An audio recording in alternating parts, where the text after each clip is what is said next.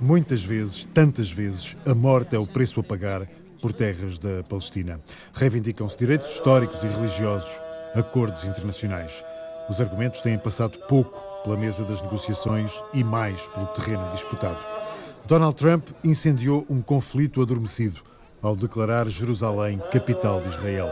Os palestinianos voltaram a atirar pedras contra soldados israelitas. Ainda não se sabe se é uma terceira intifada. Muntassar Arifai tem o primo amortalhado num caixão aberto na mesquita de Anata. Enquanto camaradas e amigos se despedem de Basil, Muntassar explica: chamem-lhe o que quiserem, não vamos parar. O povo palestiniano está muito zangado, está a perder a esperança na paz, a perder a esperança na comunidade internacional e a perder a esperança nas Nações Unidas. Agora vamos tomar os nossos direitos nas nossas mãos. Se lhe quiser chamar terceira intifada, que seja terceira intifada. Pouco interessa o nome que fica bem nas manchetes dos jornais ou que possa entusiasmar os média. Muntassar Arifai é ativista da Fatah, a força política que domina a autoridade palestiniana, e mostra ser um homem informado, mesmo em relação a um pequeno país como Portugal. As palavras do chefe da diplomacia portuguesa, Augusto Santos Silva, foram escutadas na Palestina.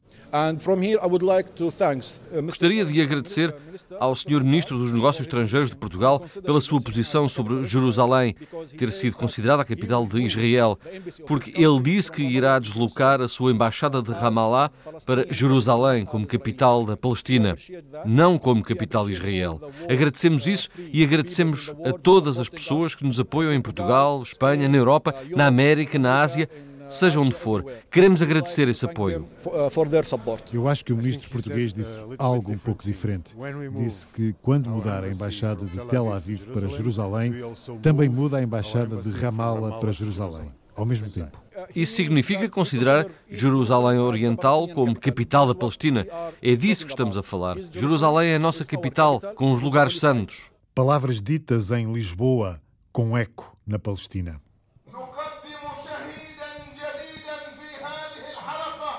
Outro eco é o que chega da mesquita de Al-Jami al-Kabir.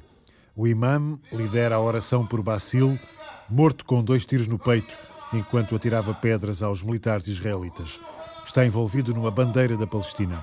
A cara amarelada e a barba rala recebem as últimas carícias, os últimos beijos e até as lágrimas que caem quando os camaradas e amigos se debruçam sobre o corpo de Basil. Tinha 29 anos e um filho várias vezes preso, várias vezes ferido, estava sempre na linha da frente. Samir Arifai, tio do mártir e também responsável local da Fatah, acusa Israel de matar Basil intencionalmente. Conheciam-no bem, desta vez quiseram matá-lo.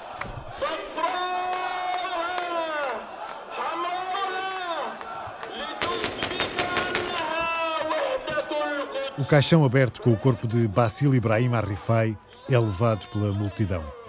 O funeral, sempre em passo apressado, segue para o cemitério maltratado de Anata.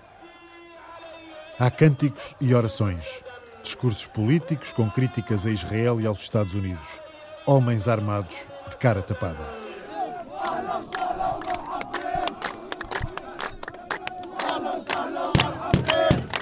Bandeiras da Palestina, da Fatah e do Hamas.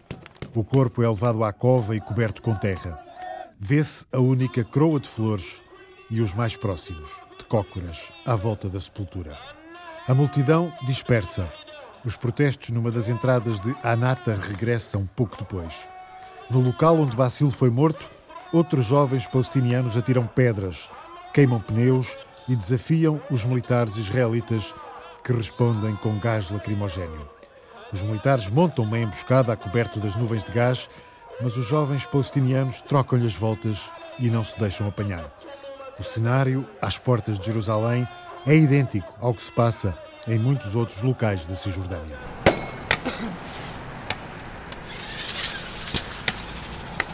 O conflito com Israel, agora mais aceso por causa de Donald Trump, não faz esmorecer as diferenças entre palestinianos. Ramallah está cheia de bandeiras da Frente Popular da Libertação da Palestina. É a FPLP que convoca o protesto do dia. A Fatah, para marcar presença, organiza uma manifestação.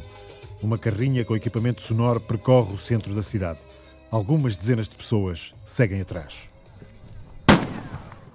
Às portas de Ramallah dá-se o protesto e o confronto.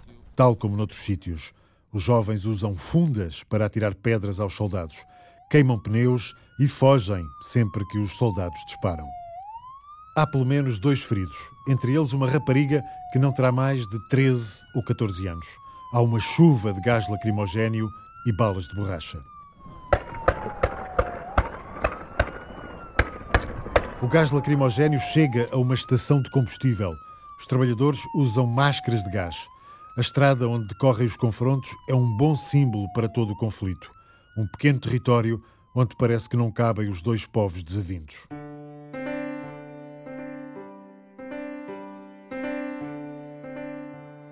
Em Hebron, o posto de controle que dá acesso à cidade velha, controlada por Israel, é o local escolhido para os protestos. Estamos no centro da cidade. Não há muitas pedras e os jovens carregam pedras grandes, partem-nas em pedaços. Pneus a arder, fumo a servir de cobertura militares israelitas no topo dos telhados junto ao posto de controle. O conflito é muito localizado. No resto da cidade, a vida continua. Os palestinianos dão sinais de cansaço do conflito.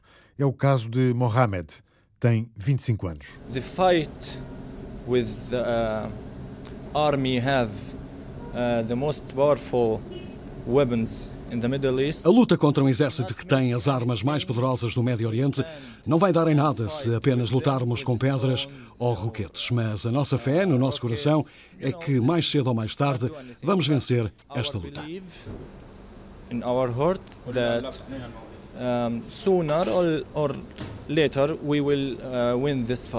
A desigualdade de forças é brutal. Também em Hebron, Bilal, 33 anos, já não sabe se a luta adianta alguma coisa. Nos nossos corações é muito difícil. Tentámos várias soluções. Talvez mude alguma coisa. Talvez sim, talvez não. Esta expressão da dúvida e do cansaço do conflito é partilhada por Jaber Hussein, de 46 anos, cara tisnada pelo sol. Eh, o sangue não é bom. Não queremos sangue, não queremos confrontos, queremos paz.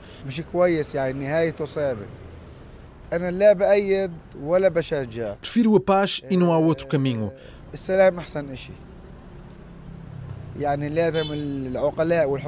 Os jovens por vezes ficam muito zangados, pensam que podem mudar as coisas depressa, mas é preciso tempo. São sempre os jovens na linha da frente. Os mais velhos não desistiram de nada, mas já interiorizaram que as pedras podem pouco perante as armas israelitas. Em Belém, junto ao símbolo da ocupação, o confronto tem duplo sentido. Atacam a declaração de Donald Trump e o muro de separação, onde o próprio Trump está grafitado. O muro secou duas estações de serviço. Uma das entradas principais da cidade é agora uma zona despida de turistas e viajantes. Os soldados israelitas estão por detrás de um enorme portão metálico. Através de uma pequena abertura, apontam a arma que lança granadas de gás lacrimogéneo. Na rua, frente ao portão, os jovens desafiam os militares. Queimam pneus, levantam barricadas e queimam uma bandeira de Israel depois de a passearem pelo chão. De repente, um jipe sai do portão e há uma chuva de granadas de gás.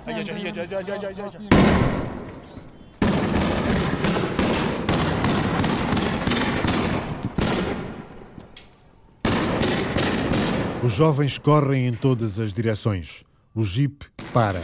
A rua fica deserta. Centenas de pedras e cápsulas das granadas de gás repousam no alcatrão.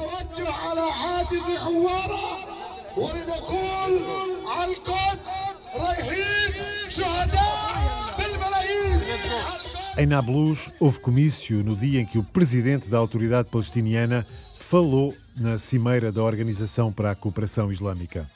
As palavras de Mahmoud Abbas foram reproduzidas por dirigentes locais da Fatah.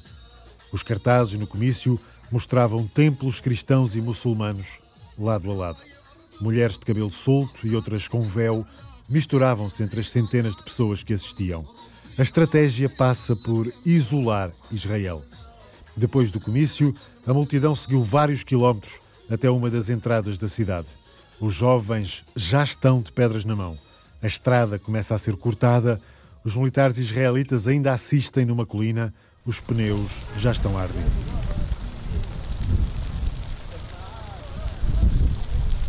Longas colunas de fumo negro. Os jovens dão sentido às palavras de Mahmoud Abbas. Não haverá paz sem Jerusalém como capital da Palestina. Os jovens insultam os militares. De vez em quando, uma resposta. Os jovens não se intimidam. É o jogo do gato e do rato. Militares a controlarem uma colina. Os jovens situam-se entre a entrada da cidade e pequenas elevações de terreno, onde se escondem das balas de borracha. Quando podem, devolvem as granadas de gás. Mas há um momento em que a situação é quase caricata. Os jovens respondem às balas de borracha e às granadas de gás com artefactos de pirotecnia. Fogo de artifício contra as armas de um exército. Houve pelo menos um ferido entre os palestinianos.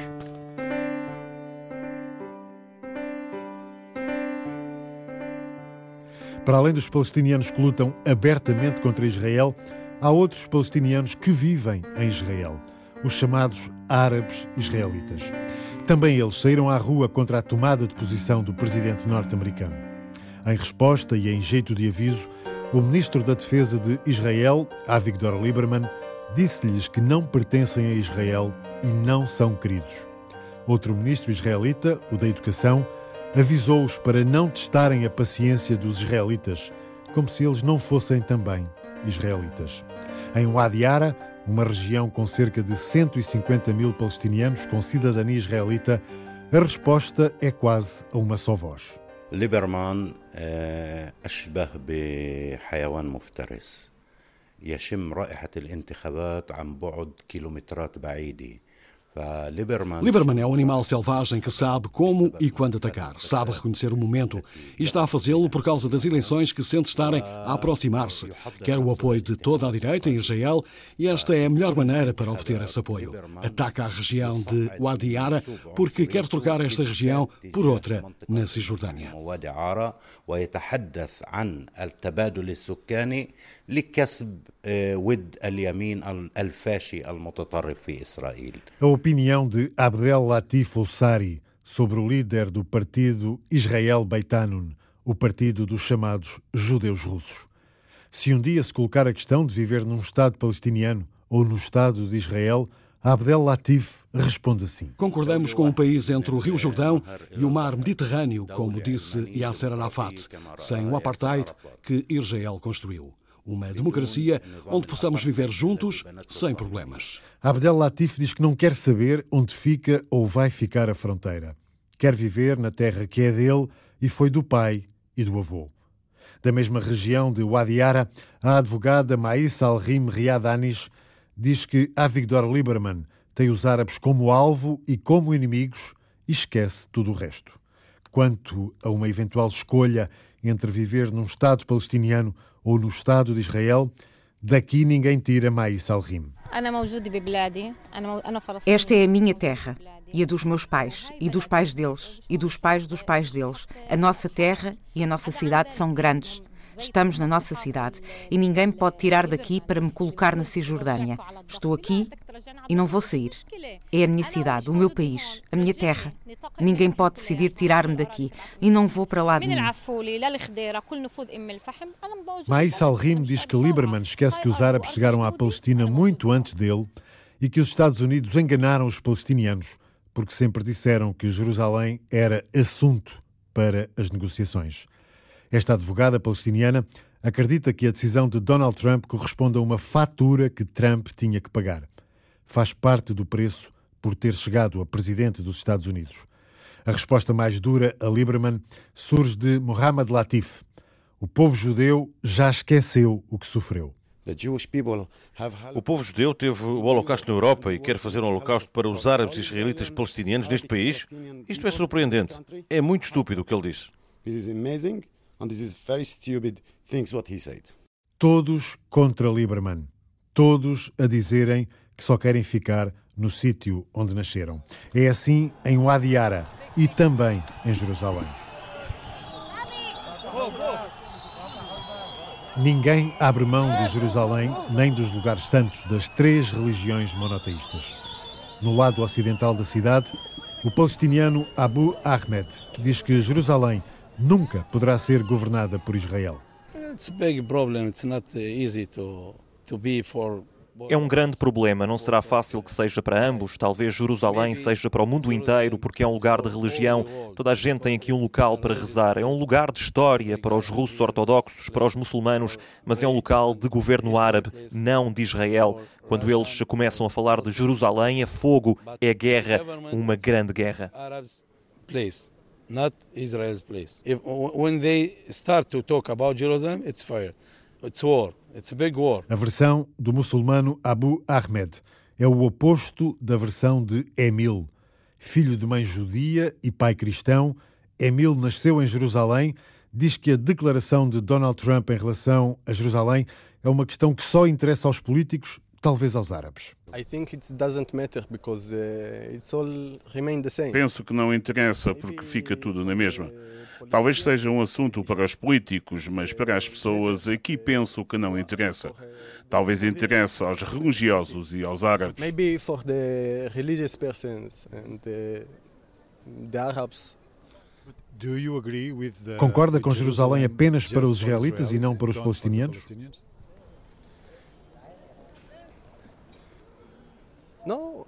Penso que podemos viver juntos. Depende das pessoas, não de mim. Mas Jerusalém pode ser também capital da Palestina?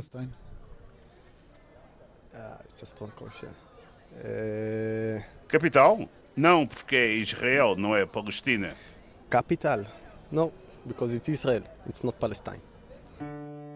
É sexta-feira à tarde. Começou o dia sagrado para os judeus, o Shabat. Muitos judeus recusam responder a qualquer pergunta. Miriam, de Haifa, é uma das exceções. Diz que tem Jerusalém no coração e não precisa que Trump lhe venha dizer que é a capital de Israel. Acrescenta que pode ser uma cidade para dois povos. It's a problem. I think East Jerusalem can be. É um problema. Penso que Jerusalém Oriental pode ser a capital da Palestina. Peço desculpa, mas é a minha opinião. Penso que precisam dessa parte para viver. E penso que Jerusalém pode ser capital de dois países. Can eh, be capital for two countries, I think. Miriam seguiu caminho na rua praticamente deserta de Jerusalém Ocidental. Chegou Yael, uma judia de Israel, a fazer turismo. À pergunta se Jerusalém também deve ser a capital da Palestina, responde que é a capital de Israel, mas devia ser um lugar aberto a toda a gente. Deve ser a capital de Israel, mas claro que os palestinianos podem estar aqui como toda a gente. É a minha opinião. Outra visão é a de Rohini Sampa. É cristã, é do Sri Lanka, trabalha há quatro anos em Jerusalém, não tem opinião sobre as palavras de Donald Trump e acha a cidade maravilhosa. Sinto-me segura, sem problemas. Estou feliz aqui. Estive na igreja sem problemas, perguntei à polícia, deixaram-me passar, Fui à igreja e regressei. Ruini Sampa não teve problemas para ir à igreja, mas nesta sexta-feira os problemas foram bem visíveis na porta de Damasco. Terminada a oração do meio-dia, os palestinianos saem da cidade velha por entre os corredores de grades metálicas montados pela polícia. Ninguém pode parar nas escadarias do anfiteatro junto à porta construída por Solimão, o Magnífico, a porta que dava acesso à estrada para Damasco, a capital da Síria. Há confusão. A polícia empurra violentamente os palestinianos para os fazer sair depressa. uma bandeira da Palestina é arrancada das mãos de uma mulher. O forte aparelho de segurança montado em toda a zona trava a dimensão do protesto. Apenas um grupo de mulheres é autorizado a ficar nas escadarias. Ficam e cantam. As canções falam de Jerusalém, da Palestina e também do rei da Arábia Saudita, a quem dizem para guardar o dinheiro, porque os palestinianos não precisam dele. Uma crítica à aproximação entre a Arábia Saudita e Israel. Na rua que separa as muralhas da Cidade Velha das primeiras casas de Jerusalém Oriental, alguns palestinianos rezam na rua. Os cavalos da polícia limpam a zona. Os palestinianos rezam em plena rua, indiferentes aos cavalos que passam por perto.